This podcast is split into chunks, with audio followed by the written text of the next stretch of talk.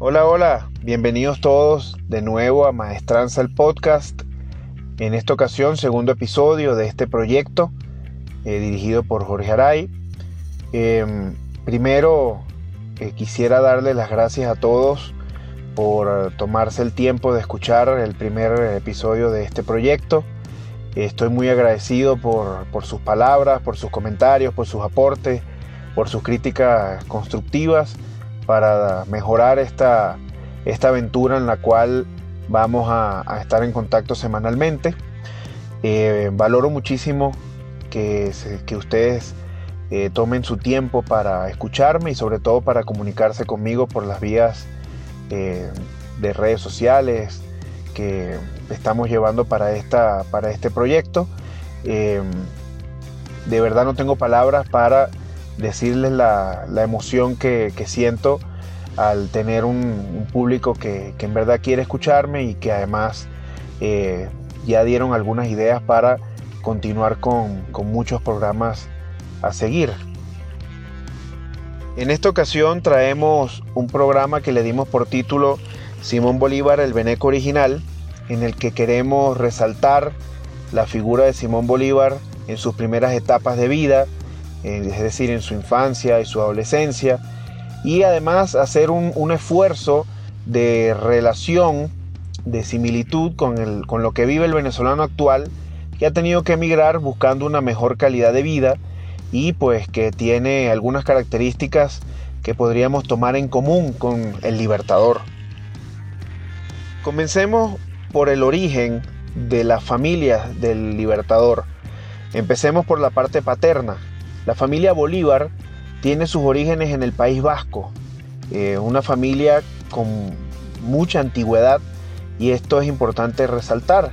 Eh, las familias criollas tenían una forma de diferenciarse de otras con respecto a su abolengo, es decir, sobre la importancia y la antigüedad que tenían las familias. Si queremos hacer un ejercicio personal para ver qué tan eh, importantes podríamos ser en esa época, tendríamos que armar un árbol genealógico y tratar de llegar lo más lejos posible con los nombres confirmados de, todos nuestros antecesores. Mientras más atrás puedas llegar en el árbol genealógico, mayor respeto tendrías dentro de esta época colonial y obviamente tomando en cuenta líneas básicas como tierras, nombramientos por títulos nobiliarios, o por antigüedad en temas religiosos, porque también la carrera religiosa era muy valorada en, estas épocas coloniales, y también una carrera militar. Por otra parte, tenemos la familia de la madre, la familia Palacios, que tiene su origen en el reino de Castilla y León, también una familia bastante antigua, que eh, por motivos de necesidades de aumento de poder económico y de acceso a tierras viajan a Venezuela para aprovechar el desarrollo de la época de la colonización, en el que había muchos, muchos territorios, muchas tierras, muchas oportunidades para españoles de, abolengo en las que pudieran establecerse en, estas tierras americanas para poder eh, aumentar su riqueza o tener una segunda oportunidad para desarrollar mejor sus eh, capacidades económicas y tener una posición muy importante dentro de un espacio territorial. Teniendo en cuenta estas características importantes, ya podemos entender por qué el matrimonio de Juan Vicente Bolívar y de María de la Concepción Palacios eh, ya tenía unos rasgos diferenciadores con respecto a muchas otras familias criollas. Eh, este matrimonio tiene las características típicas de la época. Primero que el padre era un hombre mucho mayor en comparación a la, a la, madre de Simón Bolívar. y había una diferencia cercana de 30 años de edad. Y además dentro de este matrimonio nacieron cuatro hijos. Uno, Juan Vicente Bolívar, eh, María Antonia Bolívar, Juana Nepomuceno Bolívar y Simón Bolívar. También hubo otra, otra hija de este matrimonio María del Carmen, que murió al poco tiempo de haber nacido y que, bueno, dentro de la historiografía venezolana no, se le da mucha importancia por el lamentable suceso de, de su fallecimiento a muy temprana edad. Eh, este, esta familia Bolívar Palacios era una familia con mucho poder, ya que tenían una gran cantidad de tierras, tenían una gran cantidad de esclavos y además, como les indiqué anteriormente, sus eh, antepasados tenían eh, una fuerza que les daba la capacidad de diferenciarse con respecto al resto de los criollos. Pero este programa trata sobre Simón Bolívar, entonces comencemos a hablar ya sobre él directamente. Él nació el 24 de julio de 1783, era el segundo hijo varón del matrimonio Bolívar Palacios. Eh, su vida estuvo marcada por una gran comodidad económica, por una gran holgura económica que le permitió poder cumplir con el proceso normal que tendría cualquier hijo de criollo con orígenes peninsulares y con capacidades eh, adquisitivas, como si habláramos en términos actuales, que eh, le generaron a él una facilidad para poder desenvolverse en, en los aspectos en los que pudo y en los que tuvo interés. Así que podemos ver que Simón Bolívar era un común entre sus iguales, entre los criollos. Además, no hubo nada raro el 24 de julio de 1783, el tiempo no se detuvo, el, mundo no, no, paró de girar porque naciera eh, Simón José Antonio en la Santísima Trinidad. Entonces, ¿qué es lo que pasó para que nosotros pensemos que Bolívar es un ser cercano a un dios. Primero la historiografía venezolana. Nosotros hemos elevado la figura de Bolívar a un nivel tan alto que se toma como traición a la patria hablar de manera objetiva o eh, decir algún comentario que no sea históricamente aceptado sobre lo que, lo que fue o lo que creemos que fue Simón Bolívar. Hay otra, otra forma de ver a Simón que es el del líder militar y político intachable, el hombre que jamás cometió errores, cosa que no es cierto, aunque para eso vamos a dedicar otros episodios. Y tenemos la, tercera, la romántica, que queremos ver a Bolívar como, como un hombre apasionado, un hombre enamorado, un hombre que, que fue capaz de estar con más de 200 mujeres como la que pudimos ver en un video reciente que se hizo viral en redes sociales, en el que, bueno, estuvo haciendo eh, gala de, sus capacidades como espadachín. Hay muchas características que, que reflejaron personas que conocieron a Simón Bolívar y que reflejaron en algunas cartas o documentos, y otras que, bueno, yo mm, asumo que pudieron ser así, tomando en cuenta su, su historia y todo lo que sucedió eh, en sus éxitos y sus fracasos. Eh, primero tenemos una posibilidad de que Bolívar haya sido bastante creído, eh, a pesar de ser bastante feo. Creo que cualquier persona que vea un cuadro de Bolívar, no la foto chimba esa que, hizo el gobierno de Chávez, pero creo que podemos estar en, conjunción todos de que Bolívar era un, poco feo. Era un tipo astuto que abusaba de su viveza criolla. Esto es una característica típica del veneco. Y esto es algo que, podemos ver en, las, en los comentarios en redes sociales de muchos países y de las naciones que, hemos tenido que emigrar, que bueno, queremos, queremos creer que somos demasiado vivos y en realidad lo que somos es abusadores. Em, además, Bolívar, como les había dicho en, en, el episodio anterior, tiene una característica típica del venezolano, que es inmediatista. O sea, él creía, él quería que todo se hiciera rápido, de manera inmediata, efectiva y sobre todo con sus ideas principales.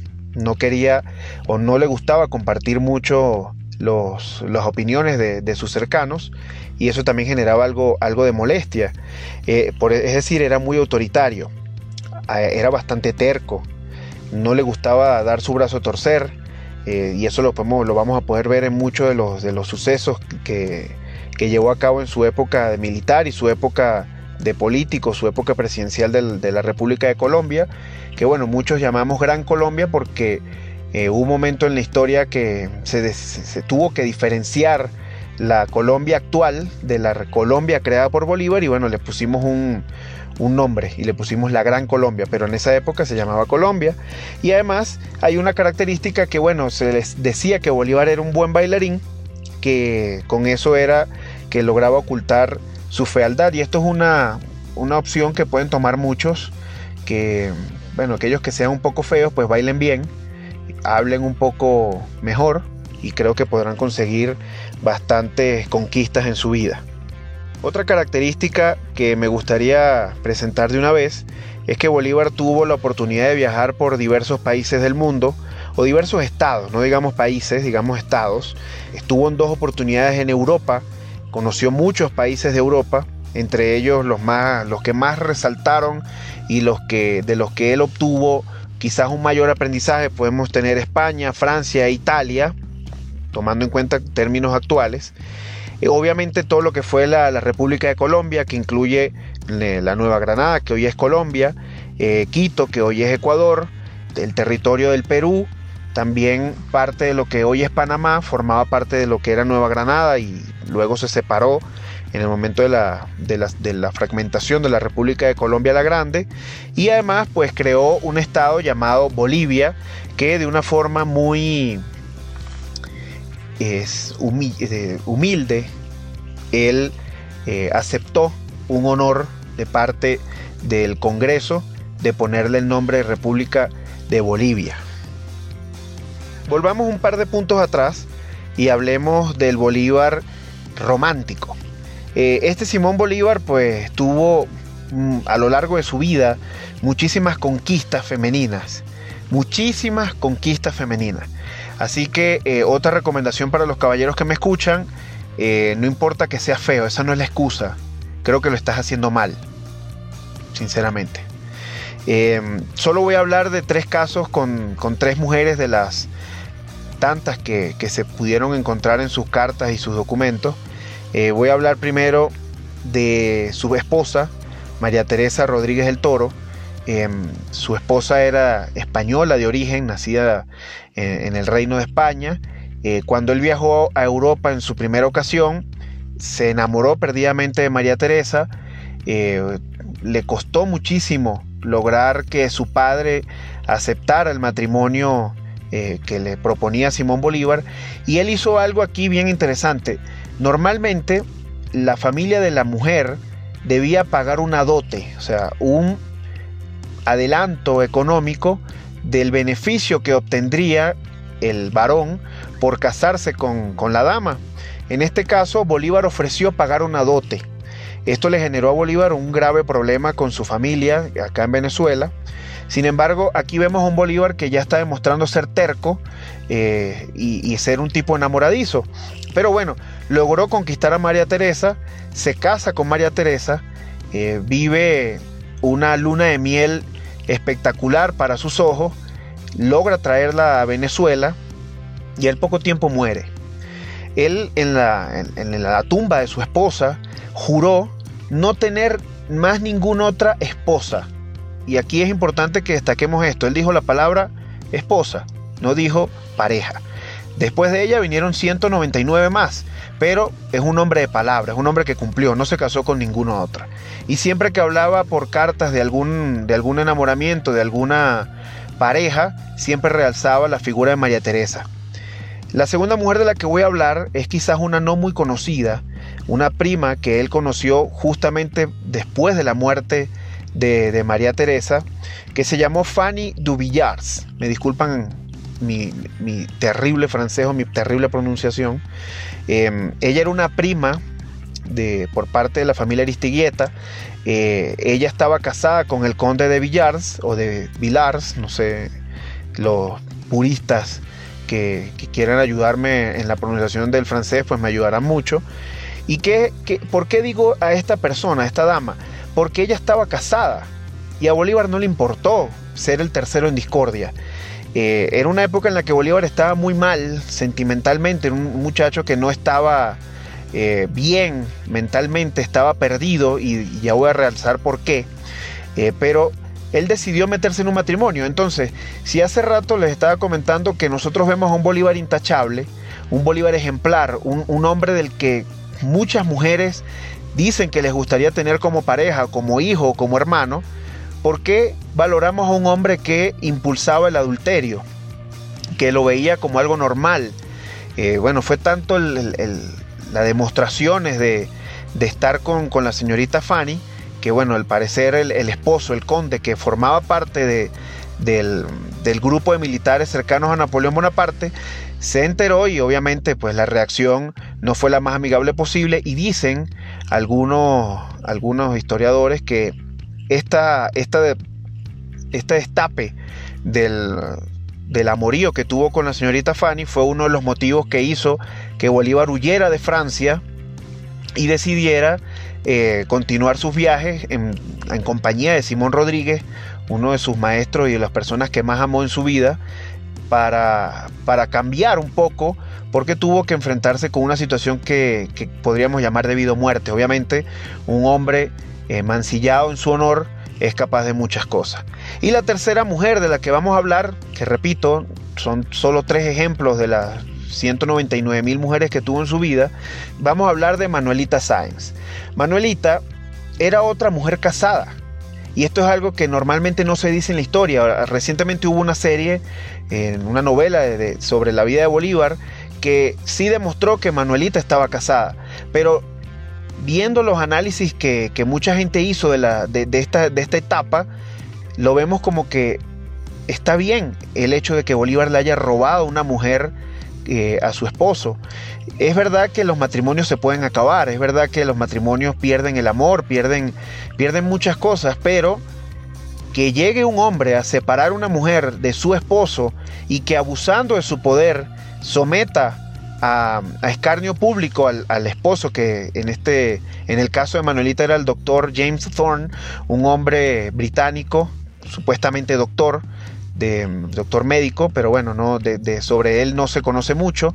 Pero eh, Manuelita estaba casada y él llegó a robársela y de paso a vivir públicamente con una mujer casada en un concubinato que no tiene nada de malo el concubinato, pero sí cuando una, de una, de las partes de la pareja está casada. Podemos entonces hablar de un verdadero hombre ejemplar, de una figura eh, intachable, un hombre que fue capaz de crear triángulos amorosos, eh, mancillar el honor de, de personas, de llevar escarnio público a otras solamente por, por sus deseos. Lo dejo como un análisis eh, muy personal y subjetivo. Eh, otra de las cosas que podemos hablar en este primer episodio de Bolívar el Beneco original es que también él, él sufrió mucho en su vida. Bolívar en su primera etapa como niño, como adolescente, le costó muchísimo vivir épocas de sufrimiento por pérdidas de personas de su familia que para él eran muy importantes. La muerte de un padre para cualquier ser humano es muy difícil y, es un momento de, un dolor muy alto. En la época de su primera infancia, en la primera parte de su vida, muere su padre, Juan Vicente. Bolívar era un niño muy pequeño que se quedaba sin la figura paterna, que era la que tradicionalmente iba a enseñar a sus hijos, sobre todo a los varones, recuerden que estamos hablando de una, de una época muy machista o de preponderancia masculina, para no decir machismo y no estar mezclando términos que en la época no existían, pierde Bolívar a su padre y él, de la mano de su madre, que María de la Concepción, tomó las riendas de la familia Bolívar Palacio de una manera muy eh, respetable porque lograr que una mujer dominara los territorios, los, los, espacios, los esclavos, nunca olviden que Bolívar tenía esclavos, es algo admirable. Sin embargo, al poco tiempo del, del deceso de su padre, a los pocos años, muere su madre también y Bolívar queda, sin, queda completamente desamparado de, de, de una guianza paternal y maternal que lo pudiera llevar por el camino de, los valores de la familia. Él vivió un tiempo también con su abuelo Feliciano Palacio, el abuelo materno, quien también falleció al poco tiempo.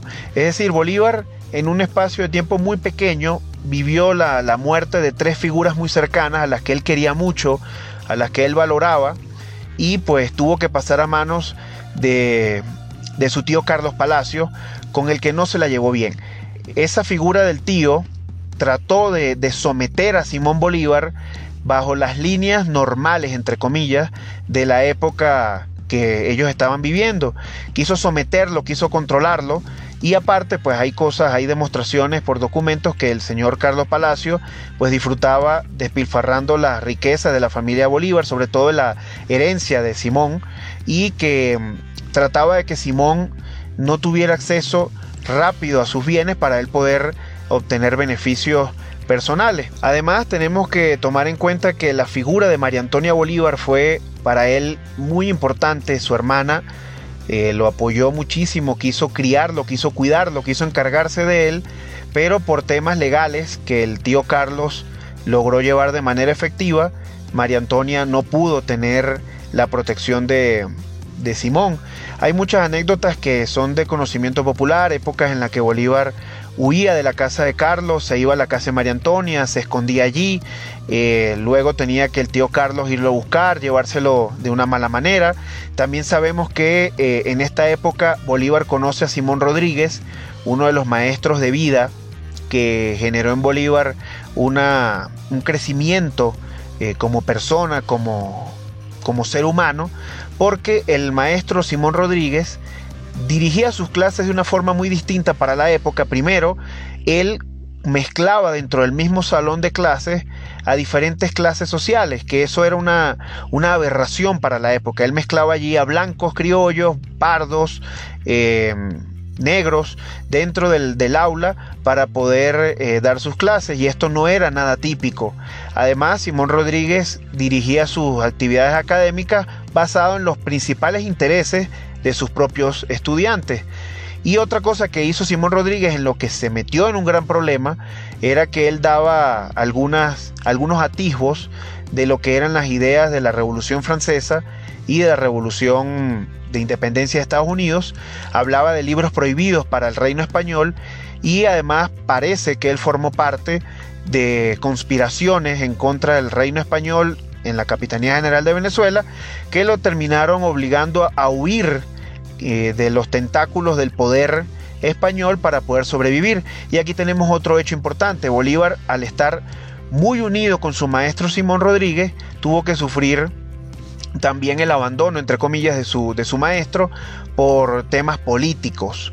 Entonces, Bolívar vivió en esta primera infancia muchas pérdidas que no solo se traducen en pérdidas por muerte, sino también por, por vacíos de, de contacto, como pasó con Simón Rodríguez, y esto también debemos tomarlo en cuenta para poder analizar por qué Bolívar tenía estas características de la personalidad que lo hicieron convertirse en el hombre que todos conocemos.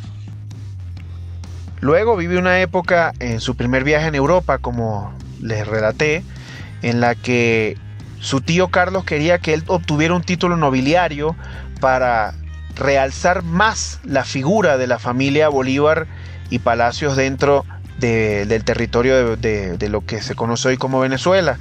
Sin embargo, Bolívar se, enamoró, se casó y esto le dio derecho a, a, tener acceso a sus bienes y a su riqueza, cosa por la que el tío Carlos no estaba nada contento. Sin embargo, como les dije, Bolívar regresa a Venezuela con su esposa, mm, al parecer completamente enamorado, y la pierde por, fiebres palúdicas que, le hacen sufrir nuevamente otra, otra pérdida física de un ser amado.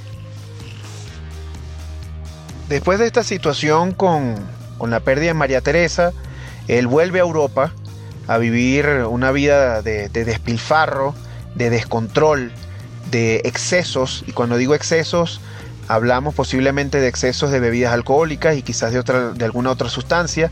Era normal para un joven con tanto dinero, con tanto poder adquisitivo, eh, tener la, oportunidad de, vivir una vida completamente desequilibrada.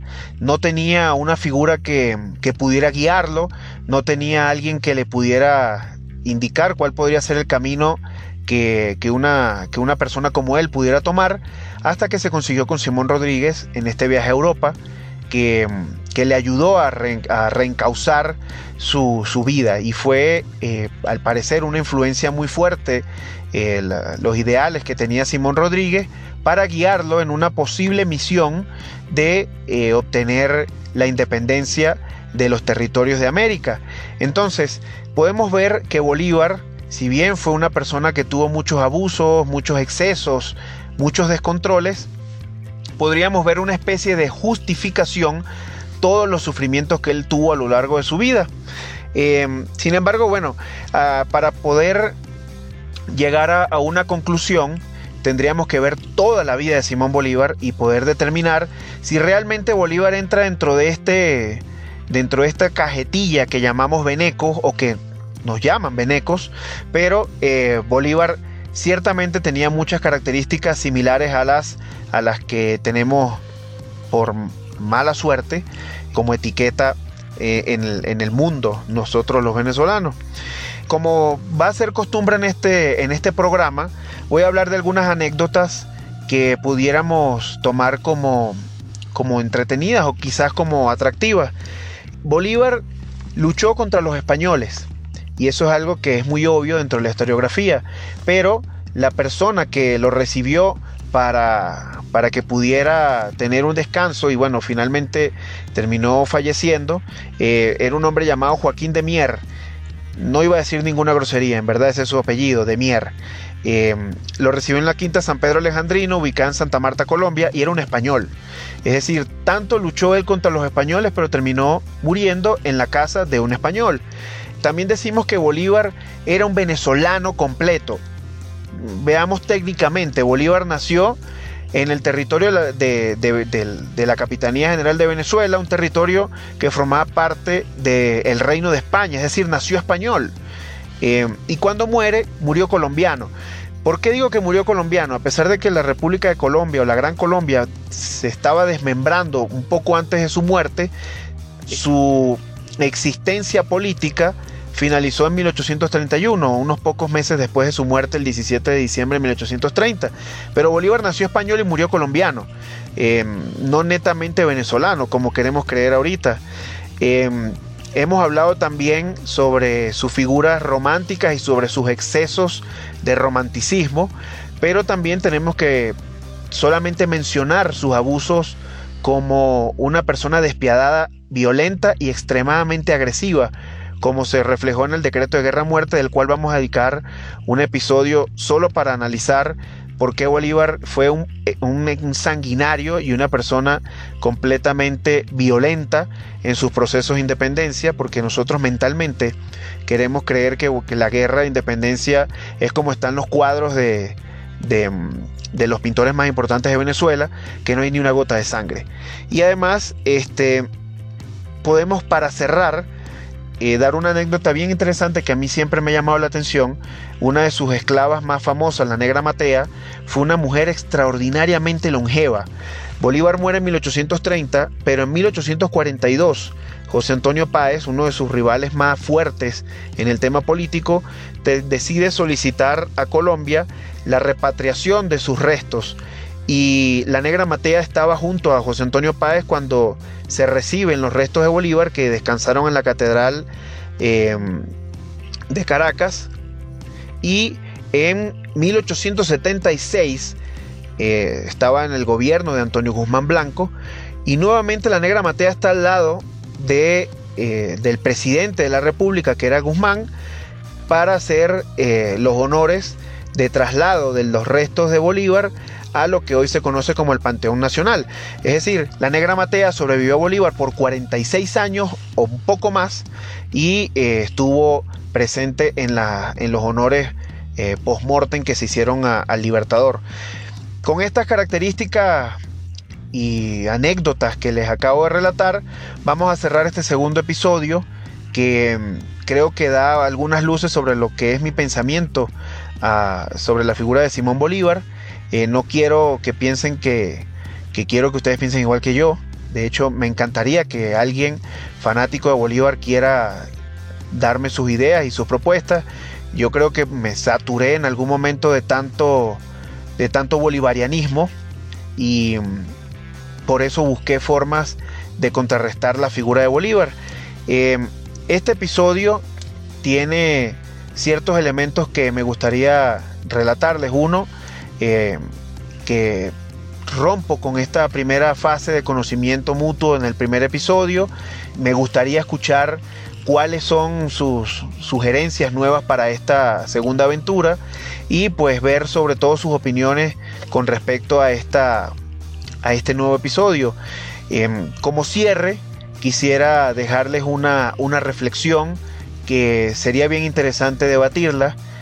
¿Es realmente Bolívar la figura venezolana más importante? ¿Es verdaderamente Bolívar un, un reflejo del venezolanismo? ¿Es verdaderamente importante sentirnos increíblemente orgullosos de lo que es Bolívar cuando fue un hombre como cualquiera, que cometió errores y que tuvo sus virtudes? Es interesante que tengamos estas reflexiones y pues que me las reflejen en mis redes sociales, sobre todo en el Instagram arroba maestranza.ja y en cualquiera de las vías que tengamos de comunicación.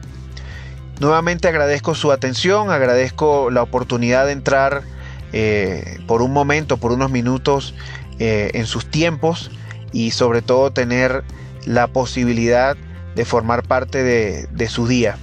Muchísimas gracias, les espero en el tercer episodio de la próxima semana que iremos adelantando cuáles van a ser las temáticas que creo que también es de interés eh, para mucha gente.